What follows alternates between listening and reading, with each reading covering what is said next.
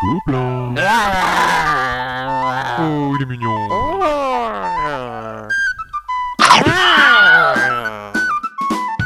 Le podcast du Gobelin Rose. Bonjour à tous, la reprise des podcasts du Gobelin Rose. Après une pause estivale, c'est pour maintenant. Allez, là, on Ça a failli attendre. voilà. C'est que. Oh là là. Cet été a été interminable. Interminable, un peu chaud sur la fin. Comme vous l'avez entendu, je suis avec des 52 Whoops qui sont en grande forme reposés. Bonjour. Et désaltéré. Au sommaire de notre podcast ce mois-ci, nous allons vous emmener faire un tour de chauffe avec pilote de F1. Puis en ces temps de canicule, nous allons aller nous rafraîchir et piquer une tête euh, dans les eaux claires de The Island. Puis s'il fait vraiment euh, trop chaud, nous allons descendre nous rafraîchir carrément sous terre avec Magnum Sal. Comme tout ça nous aura donné très très faim, on vous proposera de conclure ce podcast en faisant une petite omelette avec la danse des œufs. J'ai tout bon Tout bon. On commence avec le jeu des tout petits et il s'agit ce mois-ci de pilote de F1. Pilote de F1, un petit jeu de Wolfgang Dirschel, euh, édité chez ABBA, distribué aussi par ABBA. C'est un petit jeu de plateau pour 2 à 5 joueurs et euh, nos petits gobelins pourront y jouer à partir de 4 ans. Une euh, partie durera quart d'heure, voire 10 minutes. Il vous faudra une petite table pour jouer. Euh, le matériel donc se comporte d'un plateau, de quelques dés et de quelques voitures avec euh, des petites cartes aussi. Comme je vous l'ai dit, c'est un petit jeu de course. Euh, L'originalité du jeu, c'est que chacun va avoir un petit objectif. En fait, il a deux voitures à faire gagner et on va avoir trois dés de couleur. On va jeter les dés et pendant son tour, un enfant choisira un des dés pour faire avancer une voiture de la couleur correspondante. Ensuite, il continue, il jette plus que deux dés puisqu'on a récupéré un dé et le tour d'après, il jettera plus qu'un seul dé.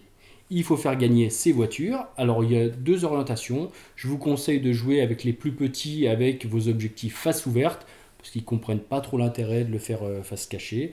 Et puis après, quand les enfants ont 6 ans, on peut le faire face cachée, ce qui donne un petit peu de, de piquant. Hein, Whoops Oui, un petit peu de déduction, de bluff et tout. Oui, voilà. ouais. Le Voilà. béaba, le béaba du bluff. Moi, j'ai beaucoup joué aussi avec mon, mon petit gobelin à la maison. J'aime beaucoup ce petit jeu. Esthétiquement, encore une fois, c'est abouti. Ouais. C'est du abat. C'est voilà, il y a rien à dire. C'est chouette. C'est ludique. On peut faire des, des petites euh, variantes. C'est le jeu parfait pour les petits garçons parce que rien que quand ils voient le titre et puis euh, le petit bonhomme qui est avec son casque sur Ouais, la boîte, c'est ah C'est ouais. vrai. Donc on va continuer avec The Island et en plus vous allez nous parler des deux versions du jeu. Pour des 2, Alors, 3, The 4. Island- Quatre trous tout ça. Ah oui.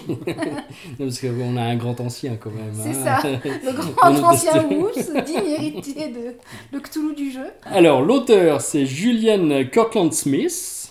C'était réédité donc euh, chez Asmodée, euh, distribué par Asmodée aussi. C'est un jeu qui a plus de 20 ans, hein, monsieur Whoops. Ouais, facile. Plus que Moi, ça j'ai- Moi, non, mais j'y jouais quand j'avais 15-16 ans, donc ça doit être faire une vingtaine d'années. hein. Donc c'est un jeu de plateau. La mécanique, c'est une mécanique avec des points d'action en fait. Ouais. On va utiliser des actions pour euh, sauver ces petits personnages, mais j'y reviendrai un petit peu après. Euh, donc c'est un jeu de 2 à 4 joueurs à partir de 8 ans, ou même 7 ans. Pour, pour des familles en fait qui jouent beaucoup aux jeux de société, on peut y jouer à 7 ans parce que c'est très Oui, facile de prise en main. ouais, la mécanique est simple. La façon de jouer après, mais Ensuite, la durée, c'est 45 minutes. Et puis, euh, il vous faudra une table carrée, 80 cm sur 80 cm pour jouer. C'est Euh, pas plus, pas ah moins. oui, oui, non, non, bah, c'est mes tables de test. hein, donc. Et puis, euh, un endroit où il n'y a pas trop trop de bruit non plus. hein, Ah, c'est bien de réfléchir. Oui, quand oui, même. on peut anticiper un petit peu. Le matériel, donc il a été remis au goût du jour hein, par Asmodée. C'est très très chouette, point de vue couleur, point de vue illustra- illustration. C'est bien présenté. hein. J'ai- Ouais, les beaucoup la, la- personnages la sont jolis, les- les- ouais, voilà. non, On avait vu une version géante hein, du jeu au festival Oui, des tout à Jeux fait. de Cannes. Ouais, ouais. C'était Et même à. Partenay, ils sont venus Ouais. aussi. Aussi. Euh, alors oui, si vous avez l'occasion d'y jouer sur, sur une version géante, c'est sympa pour découvrir. Après, emmener en vacances, c'est pas très pratique. hein. Euh, je vous garantis que bon, euh, il faut avoir des amis qui ont des grandes maisons. Le pitch, c'est qu'en fait, on est tous sur une île qui est en train d'être engloutie par euh, les océans. hein. Donc il y a un volcan qui va rentrer en éruption. Donc à chaque tour, on va piocher une partie de cette île, qui une petite tuile. Ça va nous donner une habilité spéciale. C'est bien ça, monsieur bien Woods ça. Et après, on a des différents personnages sur cette île qu'il va falloir ramener sur le continent, sur la terre ferme. Alors, Hein. pour la petite histoire, là maintenant, ils ont mis une, en ambiance années 50, euh, film Indiana Jones. À la base, la version que moi je connaissais s'appelait Les Rescapés de l'Atlantide. Et on était dans une ambiance antique où euh, l'Atlantide s'enfonçait dans les eaux et il fallait sauver ses personnes. Le thème du jeu a changé, la mécanique est strictement la même. Oui. À une exception près, maintenant on peut utiliser les tuiles pour Oui, retourner ça, tu vas Ce qui est bien. Et alors, donc, on a des différents personnages qui rapportent plus ou moins de points. Alors, ça, c'est caché, par contre. On essaie de sauver ces personnages qui ont plus de points. Les autres, on les voit partir. On se demande si c'est du bluff euh, ou pas. Et bien sûr, on va avoir une phase où on va contrôler des requins, des baleines pour bouffer les autres. Euh, des, Des monstres, marins. Des monstres marins. Voilà. Alors, euh, c'est un jeu un petit peu méchant quand même. Ah, euh, c'est complètement Voilà, on se méchant, fait pas de même, cadeaux, hein. Oui, complètement, Hein. se Mais c'est bien, bien. Et des fois, on sacrifie ses propres bonhommes parce que des fois, perdre un bonhomme pour tuer deux bonhommes chez quelqu'un d'autre, Ah oui, c'est oui. pas mal. Voilà.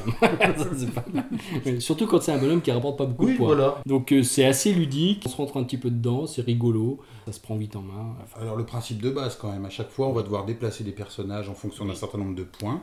Et puis l'île, il faut bien qu'elle s'érode et tout. Bah, alors on, prend- on choisit une des tuiles qui est au bord de la mer, on la retourne, cette tuile disparaît dans les flots et au dos il y a quelque chose qui va apparaître. Un petit côté assez rigolo avec les bateaux, parce que sur les bateaux il va y avoir trois places. Remplir un bateau avec vos personnages ça peut être bien, parce que vous en déplacez trois d'un coup. mais c'est risqué. Mais c'est risqué parce que vous êtes une proie facile, alors que dire tiens, bah t'en as deux, j'en mets un. Tu vas me le faire avancer celui-là, ou c'est là que je vous disais que de temps en temps, sacrifier un bonhomme, c'est pas mal. Petit jeu très agréable. hein. Moi, je le mettrais sur la même lignée que les Small World et compagnie. Oui. Très simple à prendre Ouais. en, en main et euh, méchant.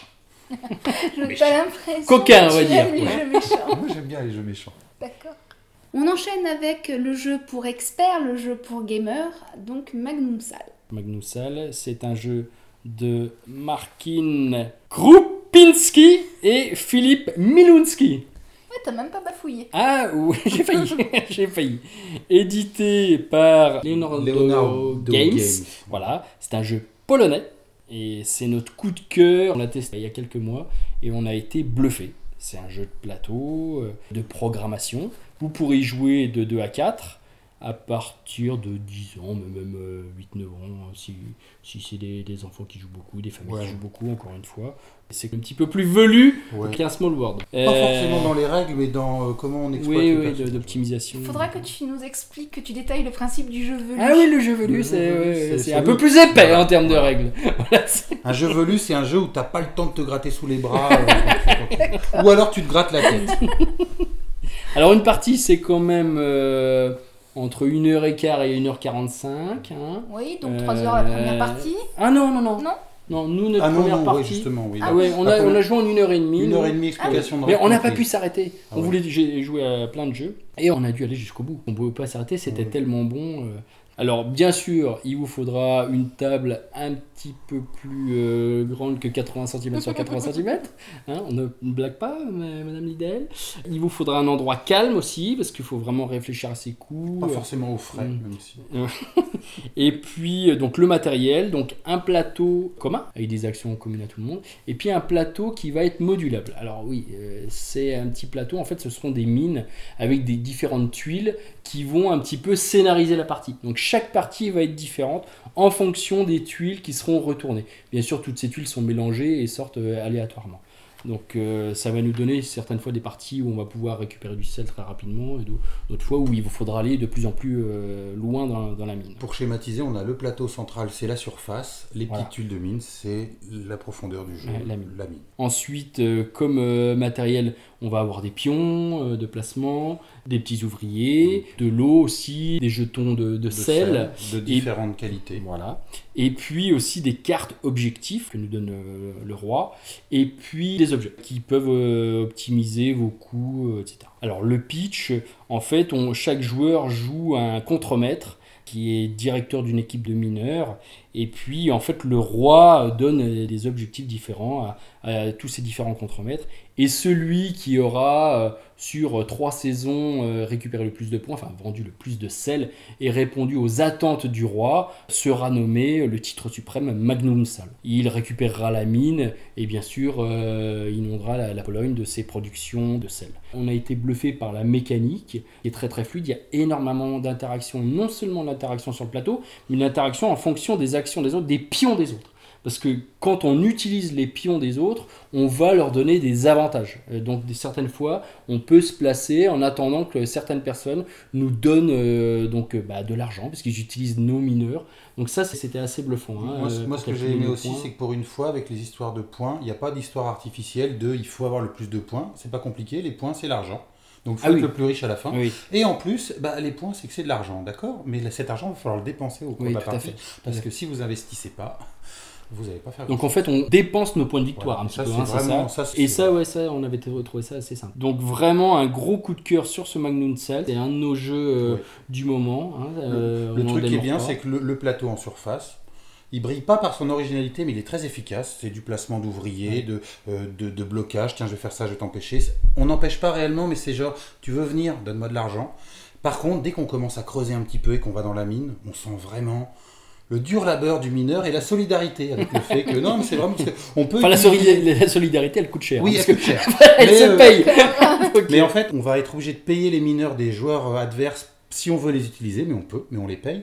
Et surtout, c'est qu'en plus, il y a une histoire de chaîne qu'on ne peut pas rompre. Et si jamais on a un mineur qui est au milieu de cette chaîne, et ben tant que tant qu'on qu'il n'y a pas un deuxième mineur qui vient le Ouais, suppléer, on peut pas partir. on peut pas partir. Et donc, on sent vraiment le côté, euh, ah, on est là, on, on- Oui, on tout tient la main. Donc en fait, par tour, on a deux actions à faire. Donc ça va assez vite euh, aussi. hein. Ah Donc, oui, on- c'est ça qui est, qui donc est ça, c'est bien, on n'attend pas euh, trois quarts d'heure. Hein, euh, les tours sont très rapides, même avec les gens qui réfléchissent longtemps.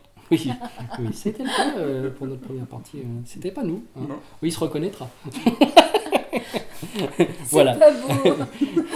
De Alors ça va pas être facile à trouver parce que je crois qu'on a fini les stocks. Donc, mais euh, bon, on invite euh, certaines personnes peut-être à, la- à le traduire et, à l'amener sur, le- sur le marché français. Ouais, moi, le matériel, je le trouve somptueux, c'est- malin. Alors, on vous en parle pas plus, il faut vite y jouer. en fait. Donc il n'existe pas en français, mais, Mais on les peut y sont- jouer. Si, euh, il y a, nous, euh, ouais. on l'a au, magasin, on, on a les règles en français. Voilà. Sur le matériel, il n'y a pas de texte, donc c'est bien, mais c'est pas un jeu qui est distribué par une, une boîte de production française. d'accord. Donc c'est un jeu d'import. Moi, j'ai j'ai tendance à, à le comparer à Descendance. Visuellement, c'est similaire. Et ben, euh, même si Descendance, il a eu le Spiel, ben, moi, je préfère Magnum ça. Même si Descendance, c'est bien. Que Le Spiel, Descendance. Euh, si, le Spiel des spécialistes, là. Ah oui, Expert oui, Spiel, oui, euh, Très bien, ceci étant dit, on va passer à l'incontournable. Oui. Le jeu où on a le droit de casser des œufs. Le jeu qui ne ressemble à aucun autre jeu. Danse des œufs. Alors, c'est un jeu donc de Roberto Fraga, édité par Rabat, distribué par Rabat. C'est un jeu qui va vous demander un petit peu d'adresse, d'habileté et faire appel à des dés avec du hasard. Alors, on peut jouer de 2 à 4, même si ça nous est arrivé de jouer un petit peu Même jusqu'à hein. 8. Ouais, voilà, ouais. oui, oui. À partir de 5 ans et jusqu'à euh, tant que vous avez l'usage de vos bras, de vos jambes. Oui, oui, tout à fait. ouais. Voilà. Une partie, ça va être. Ils mettent sur la boîte 15 minutes, ça peut être même plus rapide. hein. Oui, voilà. 10 minutes. souvent. Par contre, il va vous falloir pas forcément une grande table, au contraire, mais de la place autour. Oui, de la place. Oui, Il de n'y a la pas de choses qui cassent. Et rien qui casse, voilà. Même. euh, voilà. Alors, oui, quand on est à oui, fond oui, dans le oui, jeu, oui, quand on est à on fond peut dans le oublier jeu, ce qu'il y a on peut autour. oublier ce qu'il y Et a dans le ça, ça peut apporter quelques petits problèmes. Alors, c'est un jeu qui est plutôt visuel et physique, donc vous en parlez comme ça, ça va être compliqué. Je vous propose un petit truc. Petit exercice, euh, messieurs les auditeurs, ou mesdames les auditeurs, euh, mesdemoiselles les Mesdames auditrices. les auditrices. Alors, essayez de trouver chez vous quelque chose euh, de pas trop dur, pas une boule de pétanque, mais pas trop gros, un peu rond, une balle de tennis, une pomme, une pomme de terre, pas des vrais œufs, vous vous feriez fâcher. Hop, prenez une pomme, vous la mettez là, là, au niveau de votre gorge, vous la serrez avec votre menton. Ça y est, elle y est là? Bon, vous y touchez plus, elle a plus le droit de bouger. Vous en prenez une autre, vous la coincez sous votre aisselle. C'est bon? Ok, vous en prenez une autre, vous la mettez dans le creux de votre coude. Faut qu'elle faut qu'elle tienne, hein. Et vous en mettez une dernière et vous la coincez entre vos genoux. J'attends, c'est bon, là, tout le monde a fait ça. Oui. Maintenant, essayez de faire le tour d'une table le plus vite possible. Voilà. Voilà, bah, vous savez jouer à la danse des œufs. Alors, grosso modo, le matériel, on a 8 œufs. 8, non, 10 œufs, 10 10 œufs, œufs. 10 œufs. On-. Nous avons 10 œufs, 9 en caoutchouc, Oui. qui rebondissent bien, comme des pire que des ballons de rugby, c'est fait exprès. Un œuf en bois, celui-là, faut éviter d'essayer de le faire rebondir. Et puis deux gros dés. À chaque tour, un joueur lance un des gros dés qui va indiquer ce qu'il faut être le premier à faire. Le premier à attraper le dé. Le premier à attraper un des œufs en caoutchouc qu'on fait rebondir. Le premier à faire le tour de la table. Le premier à faire cocorico, etc. Dès qu'il y a eu un, quelqu'un qui a été le premier, il choisit un de ses œufs, entre un œuf en caoutchouc ou l'œuf en bois. Il lance un autre dé et ça lui indique où il doit le couver. Les endroits que je vous ai cités précédemment, plus quelques autres, voilà, que je vous laisse découvrir. L'œuf en bois compte double. Donc plusieurs façons de jouer, mais nous on en a trouvé une qui est plus rigolote, n'est-ce pas? Oui. Ouais. Oui, on a fait une petite variante parce que normalement le jeu s'arrête quand dès qu'un œuf euh, sur un joueur tombe. En fait, il faut pas jouer comme ça. Euh, il faut jouer jusqu'à ce qu'il n'y ait plus d'œufs dans la boîte. C'est ça. fait. Si vous en faites tomber un, bah, tant pis pour vous.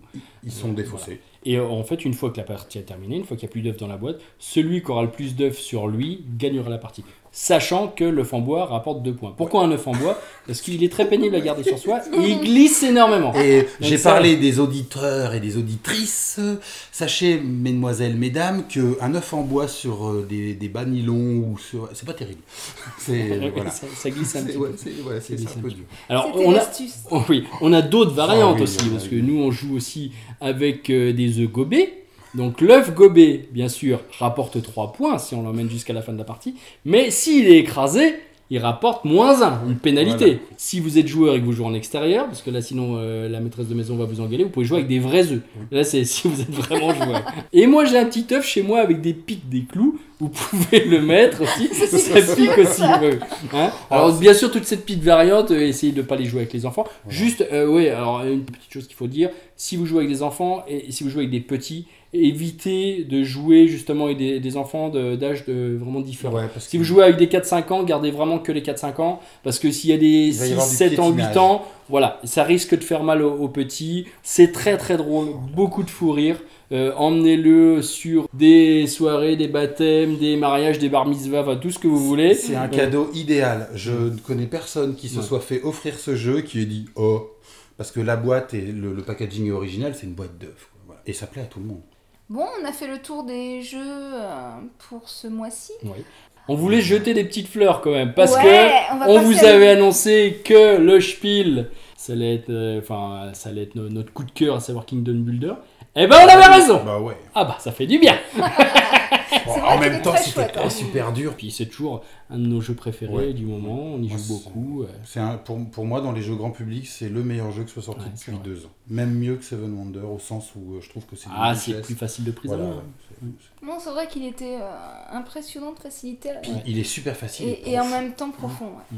Euh, Puisqu'on est dans notre petite brève euh, et qu'on s'auto-congratule euh, dans le numéro de juin, juillet, août de JDR Mag, il y a une double page euh, sur des jeux de société et c'est Globule du Gobelin Rose qui les a pondus. Donc on a parlé du jeu de plateau Le Seigneur des Anneaux et de The Hobbit. Oui. Et pour finir vraiment sur l'auto-promo, euh, puisqu'on y est, sachez qu'une nouvelle boutique a ouvert à Limoges, Excalibur Limoges. C'est quoi l'adresse? Alors c'est 6 rue Adrien Duboucher. Euh, bien sûr, on fera des animations. Vous y retrouverez euh, Cédric et, et Laurent. Et, et puis, bien sûr, vous pouvez nous retrouver aussi euh, à Poitiers, euh, 13 rue des Vieilles Boucheries. On a changé beaucoup de choses dernièrement à l'intérieur du magasin et on va avoir une salle de jeu et on va organiser des petites soirées tapas, jeux.